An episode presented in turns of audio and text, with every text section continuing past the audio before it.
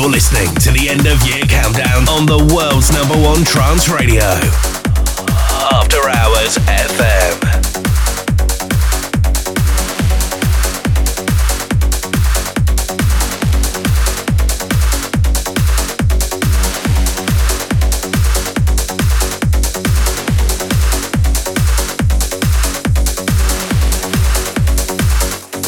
Let's go. You're listening to Karib and Sela.